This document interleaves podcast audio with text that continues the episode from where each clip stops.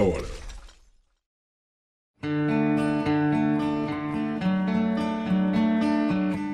Salve, salve, meu nome é Vitor Augusto, bom dia, boa tarde, boa noite para vocês. Se você leu a descrição do episódio de hoje, pode estar se perguntando qual, afinal de contas, é o saldo depois de seis meses de guerra. Outras perguntas que recebo muito também giram em torno se é uma intervenção militar ou é uma guerra, quais são as sanções aplicadas à Rússia e como isso pode prejudicar a Rússia ou se prejudica mais a economia global e quais serão os possíveis desfechos desse conflito. Bom, eu queria de antemão avisar que efetivamente eu fiz um esforço muito grande na montagem desse roteiro. Não é fácil você compilar informações de seis meses de um conflito que está sendo tão trabalhado pela mídia e, evidentemente, algumas informações podem ficar de fora, mas eu espero que tenha feito um bom trabalho em relação a esse compilado. Bora fazer um resumo aqui sobre as datas mais importantes. Desde o início de 2021, um acúmulo de presença militar russa começou a ocorrer na fronteira entre Rússia e Ucrânia. Os Estados Unidos e diversos outros países começaram a acusar, inclusive a Rússia, de planejar uma invasão da Ucrânia, embora as autoridades russas repetidamente negassem que tinham essa intenção. Durante a crise, durante todo esse embrólio criado pela aproximação russa na fronteira da Ucrânia, o presidente Putin descreveu a ampliação da OTAN pós-1997 como uma ameaça à segurança do seu país. E evidentemente que a OTAN rejeita essa denúncia, mas mesmo assim o Putin é muito enfático e exigiu que a Ucrânia fosse permanentemente impedida de ingressar na OTAN.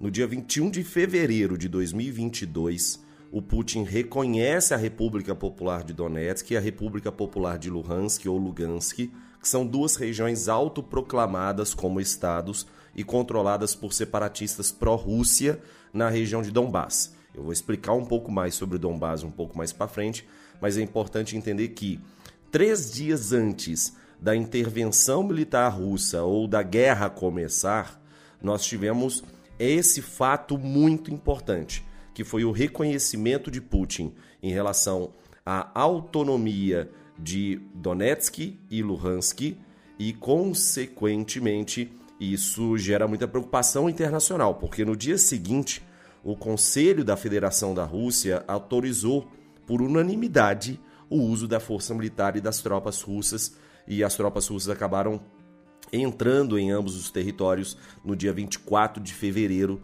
E aí sim o Putin anuncia o que ele chama de operação militar especial e não de uma invasão à Ucrânia ou uma intervenção na Ucrânia, mas sim a operação militar especial que supostamente, de acordo com a própria fala do Putin, ele chegou a verbalizar isso, a ideia era desmilitarizar e desnazificar a Ucrânia.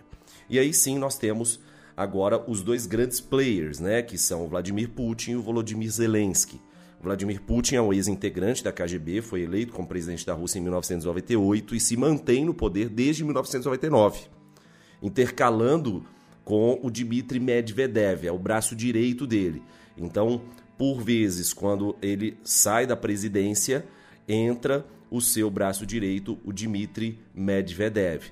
E, em tese, o seu atual mandato se encerraria em 2024, mas em abril de 2021, Putin assina uma lei que permite se eleger por mais dois mandatos. E, consequentemente, dessa forma, ele pode permanecer no cargo, que o, o mandato é de seis anos, até o ano de 2036. No momento que eu estou gravando esse episódio, ele tem 69 anos, nasceu no dia 7 de outubro de 1952 e só a título de comparação ele tem 10 anos a menos que o Biden. Já Zelensky é um jovem presidente da Ucrânia desde 2019, só tem 44 anos, nasceu no dia 25 de janeiro de 1978 e foi eleito no segundo turno com ampla vantagem, 75% dos votos contra o ex-presidente, o Petro Poroshenko. Ele tem um histórico bastante conturbado, vamos por assim dizer foi ator, comediante e depois seguiu carreira política e chama atenção do fato dele ter tido o papel de presidente da Ucrânia em uma série televisiva satírica chamada Servo do Povo. Uh, quando a guerra começou, eu dei bastante detalhes sobre, sobre isso, sobre o Volodymyr Zelensky, sobre inclusive essa série, uh, no episódio aqui do G30 sobre a guerra entre Rússia e Ucrânia. Então, eu deixei na descrição as indicações de episódios de podcasts para vocês ouvirem. E se vocês quiserem também, lá no canal do YouTube do Terra Negra, eu também dei bastante detalhamento em relação a isso. O que chama atenção é que ao longo dessa guerra, o Zelensky se, se mostrou bastante hábil em relação a alguns discursos. Basicamente, ele discursou em todos os grandes eventos internacionais, seja de forma presencial, mas costumeiramente de forma uh, online. E ele sempre pegou o plot daquele respectivo evento. Então, se era um evento associado à música internacional, ele citava a musicalidade e a Ucrânia. Se era um evento relacionado a cinema, ele citava cinema e Ucrânia, enfim. Ele teve uma montagem bastante interessante em relação a esses pronunciamentos.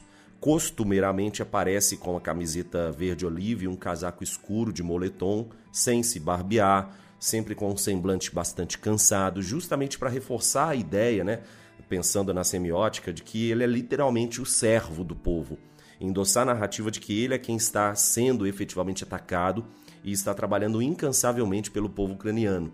E isso contrasta bastante com o ensaio que ele e a esposa fizeram para Vogue em julho de 2022, em que ambos apareceram maquiados, mas em cenários de guerra.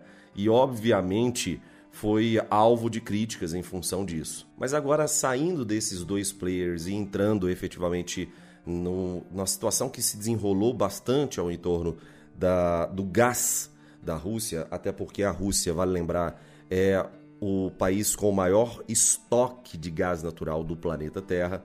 E aí nós temos uma dependência muito grande dos países europeus, com destaque para os países da União Europeia, em relação à Rússia.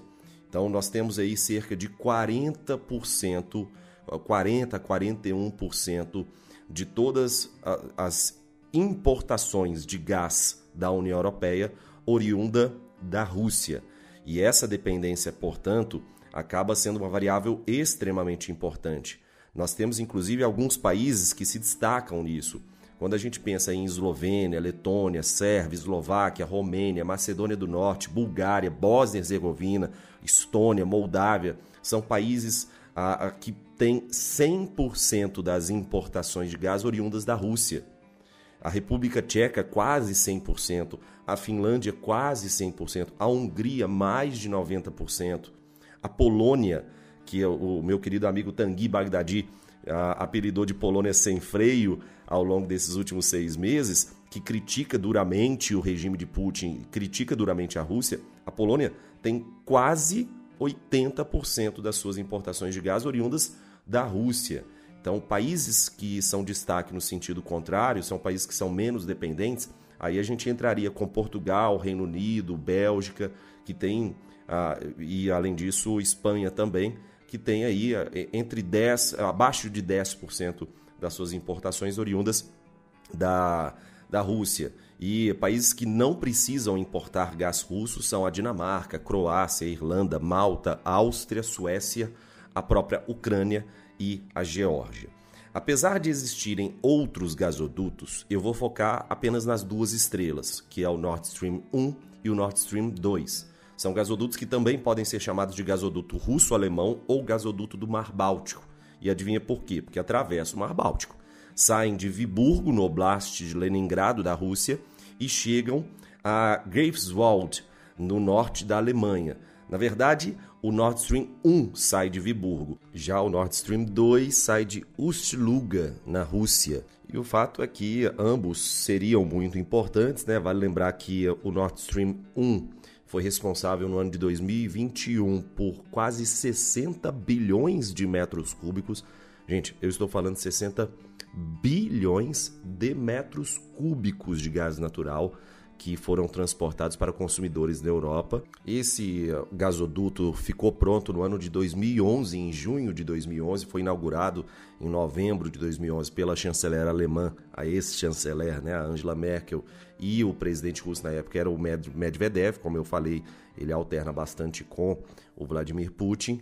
Uh, eu vou deixar para vocês, vou terminar agora o blog do Geografia em Meia Hora vou deixar para vocês lá no blog uma, uma, uma imagem, uma representação, uma arte que ficou muito legal sobre o Nord Stream 1 e o Nord Stream 2 para dar mais detalhes, tá? mas o fato é que uh, o Nord Stream 2 começou a, a, sair do papel só no, em, em 2018 e a obra só foi concluída em 2021.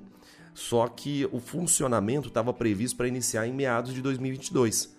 A, a PANEA, que é a Alemanha, suspendeu a aprovação final do Nord Stream 2 e isso basicamente iria dobrar a capacidade russa de exportar gás para a Europa. E aí você me pergunta, pô, Vitinho, então isso aí contribui bastante para uns, alguns problemas econômicos da Rússia, né? Já que um comprador tão importante quanto os países europeus estão ah, fechando a torneirinha, vamos por assim dizer. Mas não foi isso que aconteceu. Tem muita gente comprando gás da Rússia, seja de forma direta, seja também pelo mercado subterrâneo. Vale lembrar, fazendo uma analogia aqui, que diversos países compraram petróleo do Estado Islâmico quando o Estado Islâmico estava vendendo petróleo, lá do petróleo iraquiano, por exemplo. Então, consequentemente, países continuam comprando da Rússia. Isso é um fato, fato posto. Estima-se que 59 bilhões de dólares dos 97 bilhões de dólares que a Rússia recebeu em exportações de energia durante os primeiros 100 dias de conflito, de guerra na Ucrânia, vieram da União Europeia. Então, só repetir para você: olha só, 59 bilhões de dólares a União Europeia pagou para a Rússia em função da, dessas exportações russas de energia, tá bom? Então, no início de julho, agora de 2022, a Gazprom fechou o Nord Stream 1 por 10 dias, alegando necessidade de trabalhos de manutenção. No final de julho, a Rússia reduziu a 20% o fluxo do Nord Stream 1. Já operava aí só a 40% da sua capacidade, mas reduziu para 20%, alegando que o corte ocorreu por problemas técnicos uh, de uma peça do gasoduto. E aí é interessante porque eles falaram que não tinham como consertar por causa justamente das sanções econômicas aplicadas à Rússia. Então, uh, existe um, um, uma, um, choque de narrativa super legal aí, tá? que é bem interessante também de se analisar. Um outro item, uma outra variável também maravilhosa para ser avaliada, é o acordo entre a Ucrânia e a Rússia, que foi assinado em 2022, em julho de 2022, mais espe especificamente no dia 22 de julho, é sobre a situação dos grãos, o acordo dos grãos. Esse acordo foi mediado pela Turquia, uma vez que a Turquia é responsável por controlar o Estreito de Bósforo, e é por isso que é, esse, esse grão vai ter que passar por Bósforo. Então faz sentido. Ah, as, essas negociações foram extensas, demoraram dois meses para se desenrolar. E além da exportação de grão por parte da Ucrânia, por exemplo, ah, inclui a liberação da exportação russa de grão e de fertilizante. Lembrando que isso é importante para o Brasil porque o Brasil importa 85% do, do insumo que é o fertilizante agrícola e a Rússia responde por quase um quarto de todos os fertilizantes que o Brasil importa. Tá? Ah, além disso, o acordo permite a exportação de 5 milhões de toneladas de cereais da Ucrânia por mês através de um corredor no Mar Negro que passa por, por Bósforo, né? além de um cessar-fogo entre Ucrânia e Rússia ah, em, ao entorno dessa região exportadora, principalmente da cidade de Odessa. Só que o curioso é, menos de 24 horas depois do acordo firmado no dia 22 de julho, o que, que a Rússia fez? Ataca o porto de Odessa. O Ministério do Exterior ucraniano acusou o presidente Putin de cuspir na cara, verbalizando dessa forma, tá? Cuspir na cara das Nações Unidas e da Turquia. Em menos de 24 horas, a Rússia já lançou um ataque com mísseis de cruzeiro no porto de Odessa, e isso faz com que essa situação em relação os acordos fique bem questionada. Né? Então, é mais um ponto importante para a gente entender. Ah, vale lembrar que a Ucrânia é um, um, país estratégico para o planeta Terra em relação à exportação de diversos produtos. Um destaque muito grande para o óleo de girassol. Mais de 40% do óleo de girassol exportado no planeta vem da Ucrânia. Além disso, 16% do milho em 2019 que foi exportado no mundo vinha da Ucrânia. Cevada e trigo também chamam muita atenção. No ano de 2019, responderam por quase 10% desses produtos que foram exportados no mundo. E ah, eu, eu, citei para vocês aqui um ponto importante que seria sobre a questão russa ah, e da economia russa. Ah, é legal pensar que quando a guerra na Ucrânia começou, os países do Ocidente retaliaram com uma série de sanções à Rússia, né, que foram impostas à Rússia, que vão desde a exclusão de bancos russos do SWIFT, que é um sistema internacional de pagamentos, até mesmo medidas que envolvem as famílias e pessoas próximas de Vladimir Putin e dos famosos oligarcas russos. E aí vale uma, uma menção honrosa aqui aos meus queridos parceiros do Petit Jornal, o podcast diário, praticamente diário Petit Jornal, que fala bastante sobre os oligarcas russos, tá bom? e segundo os dados divulgados pelo governo chinês, a Rússia recentemente superou a Arábia Saudita e passou a ser a principal exportadora de petróleo para a China. Então, apesar de tantas sanções, a Rússia continua conseguindo vender petróleo e gás, tá? No caso aí para o território chinês e também para a Índia. No caso da China, a China é hoje o principal parceiro nesse sentido para a Rússia e vice-versa também. A mudança ocorreu depois de o país começar a, a vender o petróleo com desconto para a China. Vende petróleo com 30% de desconto. É tipo uma Black Friday que a Rússia está fazendo e enviando esse petróleo cru para as refinarias chinesas. E isso está fazendo com que a, a Rússia seja menos impactada. A Rússia também se voltou, como eu disse, para a Índia.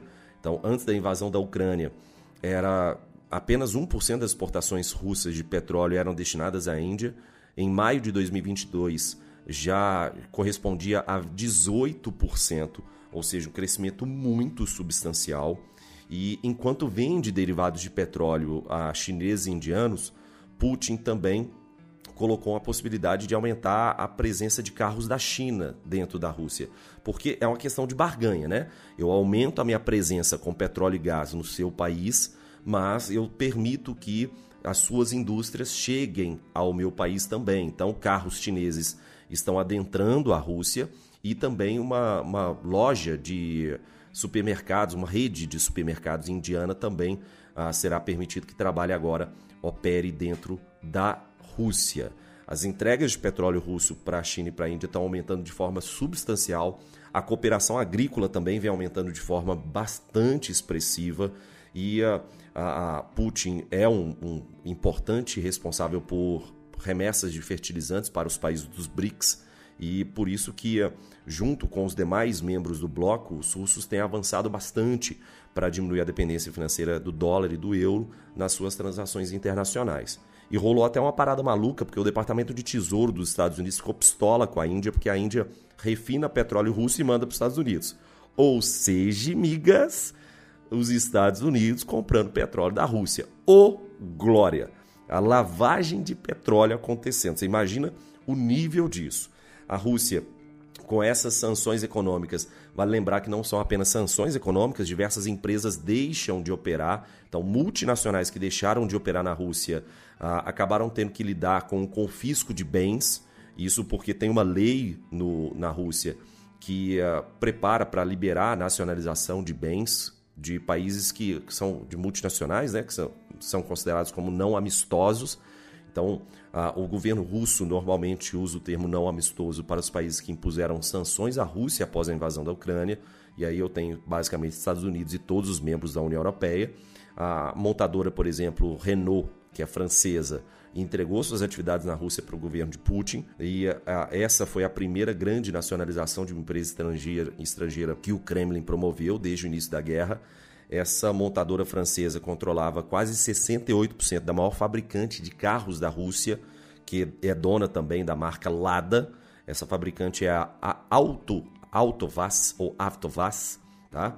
mas acabou recebendo muita pressão do, do, do mercado para deixar a Rússia em função da guerra. Então a Renault deixou uh, isso para a Rússia, a Rússia nacionalizou essa, essa multinacional.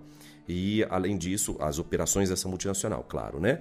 E a Rússia inaugurou também, em substituição ao McDonald's, o Vikuznyi Toshka, que é o nome na tradução literal seria delicioso e no ponto, que é a rede de fast food que uh, vai substituir o McDonald's na Ucrânia. Starbucks também a, a, as lojas da rede Starbucks estavam fechadas em março, desde março de 2022, e agora, recentemente, a Rússia acabou tomando conta dessas operações. A Coca-Cola foi uma outra. A Coca-Cola anunciou em junho de 2022 que os estoques na Rússia uh, não seriam substituídos, então estava em processo de esgotamento. E a, a Coca-Cola anunciou que não vai produzir e nem vender uh, nem só não só a Coca-Cola, como todos os produtos da marca Coca-Cola em geral, né, da Coca-Cola Company na Rússia. E desde que a Coca-Cola anunciou a suspensão de seus negócios na Rússia, em março de 2022, os refrigerantes começaram a se transformar em artigos de luxo. É, é, é, possível encontrar refrigerante em julho, por exemplo, de 2022, mas os preços subiram em média 200%. Olha, viva o livre mercado, né, gente? Ah, um fabricante de bebida local, que é o Oshakovo, acabou lançando uma linha de refrigerante que, que é clone. E aí, gente, digita isso, por favor. Eu vou deixar lá no blog também do Geografia em Meia Hora, mas digita isso lá no, no Instagram, no, no Google Imagens, que vocês vão ver algo muito legal. Que a, a Coca-Cola, a Fanta e a Sprite foram literalmente clonadas. Então, esses genéricos são o Cool Cola, que é o clone da Coca-Cola, a Fancy, que imita a Fanta laranja, e o Street, que imita a Sprite. Então, isso é, ah, pelo amor de santo Deus. E aí, ah, entrando, continuando aqui nessa questão da nacionalização, nós temos um caso importante que é o Sakhalin. Tá? Ah, o Sakhalin é um, principalmente o Sakhalin 2, é um dos maiores projetos do mundo que envolve petróleo e gás. Nós temos aí cerca de 4% do mercado global de gás natural liquefeito vindo desse projeto Sakhalin 2, que fica no extremo leste do território russo. Se você colocar o um mapa na sua cabeça, você vai entender que no extremo leste do território russo está muito próximo à China, está muito próximo ao Japão, está muito próximo à Coreia do Sul, tá? ao extremo oriente. Então, nesse projeto, no Sakhalin 2, você tem presenças muito importantes que, de empresas, de multinacionais que investiram nesse projeto, que são a Shell e a Mitsubishi, por exemplo. A Rússia nacionalizou a exploração, uh, transferindo os bens do operador da Sakhalin Energy e uh, uh, transferindo para a Gazprom, né, que é a grande, a grande empresa russa de controle desses projetos que envolvem energia, principalmente o gás. E o presidente russo, Putin, acabou assinando um decreto para transferir os bens da Sakhalin para a Gazprom. Ou seja, a Sakhalin, que era tinha 50% da Gazprom, mas 27,5% era da Shell, 12,5% por exemplo era da Mitsui e 10% da Mitsubishi, isso fez com que os investidores estrangeiros recebessem as suas, as suas ações e a Shell declarou sua intenção de sair, a Shell falou assim, olha, eu vou sair, eu não quero eu não quero mais operar aqui por causa dessa questão, mas o governo japonês já fez coisa diferente o governo japonês tinha pedido às duas empresas japonesas que permanecessem no projeto, que são a Mitsui e a Mitsubishi. Isso dá um total aí de 22,5% da, da, da Sakhalin, tá? que agora é da Gazprom. A Sakhalin, só para ter uma noção em relação ao Japão, foi responsável por mais da metade da exportação de gás natural liquefeito. Então é muito importante. O Japão é muito dependente. O Japão depende cerca de 98% de gás da Rússia. Então, é, é, é muito importante que a gente entenda isso. E a, a, exportação também de gás liquefeito. Como eu disse, metade do gás liquefeito do Japão vem da Rússia. Tá? E agora a gente já caminha para o trecho final desse podcast, que são a, seria a situação dos territórios, tanto de Donbass quanto de Kiev, da Crimeia, enfim. Nós temos a região de Donbass. Primeiro, o que é esse tal de Donbass? Nada mais é que a bacia hidrográfica do rio Don, que é um rio importantíssimo da Rússia, dito eh, corriqueiramente ao longo de toda a história como o grande coração da Rússia e, evidentemente, também da União Soviética à época, tá? Então, esse rio tem um rio, tem um afluente importante que é o rio Donets, então, apesar de nascer na Rússia, esse rio Donets atravessa o leste ucraniano, que é justamente a bacia do rio Donets, e nessa bacia do rio Donets nós temos a região autônoma de Luhansk e a região autônoma de Donetsk.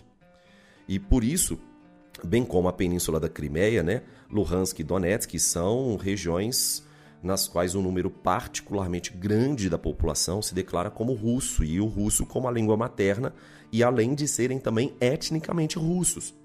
E por isso que é importante a gente voltar rapidamente lá atrás para 2014, porque eventos foram, que, que foram muito importantes foram a, a, a questão de que eh, Luhansk e Donetsk se autoproclamaram independentes. São áreas separatistas na região de Donbass, tanto a República Popular de Donetsk quanto de Luhansk. São duas regiões que são autodeclaradas como emancipadas contra, em relação à Ucrânia, e a Ucrânia luta para manter esses dois territórios com muita força. Só que é por isso que a questão da narrativa também é legal, né? É, a linguagem em torno do, do conflito é muito politizada. O governo ucraniano chama as forças separatistas de invasores e ocupantes, já a Rússia chama as forças separatistas de milícias, sustentando que essas milícias estão se defendendo contra o governo de Kiev, tá? Ou de Kiev, tá? Ah, ah, no dia da independência, agora recentemente, ah, em 2022, a independência da Ucrânia, o Zelensky enfatizou que tanto a Crimeia quanto Donbass, ou seja, Luhansk e Donetsk, são Ucrânia. Então, ele não ficou satisfeito e, e, colocou a Crimeia no meio, tá? Desde 2014, a Crimeia, depois de um plebiscito, vocês vão lembrar muito bem disso, é território russo. Tanto a Crimeia quanto o porto de Sevastopol. Então, a, a primeira mudança significativa da estratégia russa agora para a tomada dessa região de Donbass e para uma expansão em relação ao território ucraniano ocorreu em meados de abril. Vocês vão lembrar que no início da guerra, a, a Rússia tentou entrar com tudo, inclusive em Kiev, nos arredores de Kiev. A partir de meados de abril, a Rússia recuou dos arredores de Kiev e passou a concentrar os combates na região de Donbass, na região leste da Ucrânia, já na fronteira da Rússia. E isso começa a partir daí, então, a segunda fase da operação, porque a partir daí, aqueles objetivos que o Putin tinha iniciais, né, de desnazificação, de desmilitarização, eram objetivos mais abstratos. Agora, os objetivos passam a ser mais concretos, que é o quê? É, vamos, vamos concentrar os nossos esforços na região de Donbass e vamos tomar Donbass. Pronto. Então é concreto isso, tá? Posteriormente, o discurso das autoridades russas passou a falar mais abertamente da possibilidade da Rússia abrir outras frentes. E aí a gente tem, por exemplo, a, a outras regiões que são importantes nesse contexto, por exemplo, como a cidade de Kherson.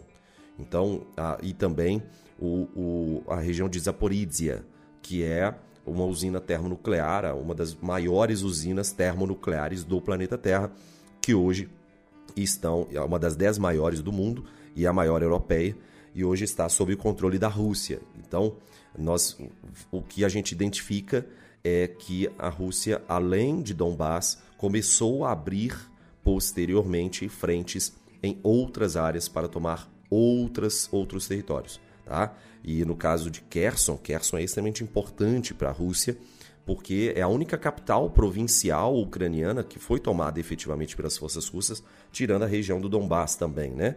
Então, nós tivemos aí alguns pontos importantes que vale a pena a gente destacar. O assassinato da Dugina. Dugina é uma cientista política e jornalista de 30 anos que foi morta em Moscou. Era, ela era filha do Alexander Dugin, que é um dos ideólogos russos. É como se fosse uh, o Alexander Dugin. Muita gente compara com o Olavo de Carvalho, tá? Do Putin. É um guru ideológico. Apesar, assim, tem alguns, algumas diferenças, mas é um guru ideológico.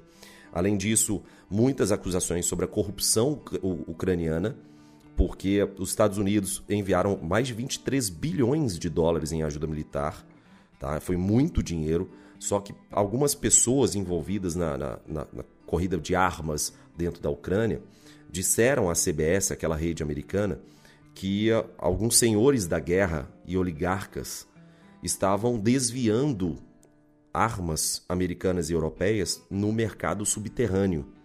E eles até usaram a expressão, é um grande buraco negro. De acordo com a CBS, ela publicou um, um, um documentário, inclusive, sobre isso. Esse, documentário foi publicado em agosto. Veio de um artigo que uh, dizia que 30% das armas chega no final. da cadeia, no front. O resto não. E, inclusive, sob pressão do governo ucraniano, a CBS acabou censurando esse documentário, tirou o documentário do ar. Mas o fato é que são denúncias muito graves, são denúncias que vão ser mais investigadas, mas realmente é algo, é algo interessante, é algo importante para a gente entender. Tá? E, por fim, a dizer que a, não existe um risco tão grande. Muita gente fez um sensacionalismo enorme sobre Zaporizhia, dizendo que Zaporizhia seria a nova Chernobyl, mas não, tá? Zaporizhia é, é, uma, é uma usina termonuclear extremamente importante, mas a chance é muito pequena de que aconteça algo muito grave. O que, o que pode acontecer não é uma explosão nuclear, mas o que pode acontecer é a redução do fornecimento de eletricidade para a própria Ucrânia. E aí entra a questão energética, como também a, uma variável muito importante. As, a usina hidre, a, hidrelétrica, não, a usina termonuclear de Zaporizhia representa 47% da eletricidade consumida na Ucrânia. Então, se eventualmente a Rússia desligar a usina de Zaporizhia, isso vai representar um baque econômico extremamente forte para a Ucrânia. E aí, meu caro e minha cara ouvinte, olha só, eu tô até com a cabeça fervendo aqui de tanta coisa que eu coloquei para vocês. Se eventualmente eu esqueci alguma coisa, por favor, mande nas redes sociais que eu faço alguma coisa extra, tá? Mas eu esse é o grande é o grande pulpurri do que aconteceu nos últimos seis meses nesse, nessa guerra entre Rússia e Ucrânia. espero que você tenha gostado desse episódio. Não deixe de dar cinco estrelinhas no Spotify, porque isso ajuda muito a gente a divulgar a, a famosa chartear, que é ficar bem no, nos algoritmos do Spotify e de, de podcasts em geral. Eu agradeço do fundo do coração você ter acompanhado até aqui.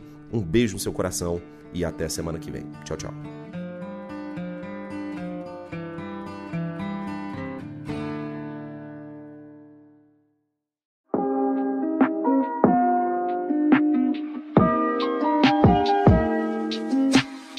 E agora, para você ouvinte que chegou até aqui, eu queria propor uma pausa para te fazer um convite. A gente entende que nesse contexto de pós-verdade, de circulação deliberada de fake news, a divulgação de ciência de forma séria na internet é cada vez mais importante. Por isso, um conjunto de divulgadores científicos se reuniu ao entorno de um selo chamado Science Vlogs Brasil. Nesse conjunto de divulgadores de ciência, eu tenho muito orgulho de fazer parte com um canal chamado Terra Negra, mas juntamente de diversos outros canais, como Manual do Mundo, do Iberê, como Ciência Todo Dia, do Pedro Loss, como o canal do Pirula, o Blablalogia, enfim. Gostaria de convidar vocês a conhecer não apenas o canal Terra Negra e o trabalho com divulgação científica que a gente faz, mas também conhecer os outros canais membros do Science Vlogs Brasil.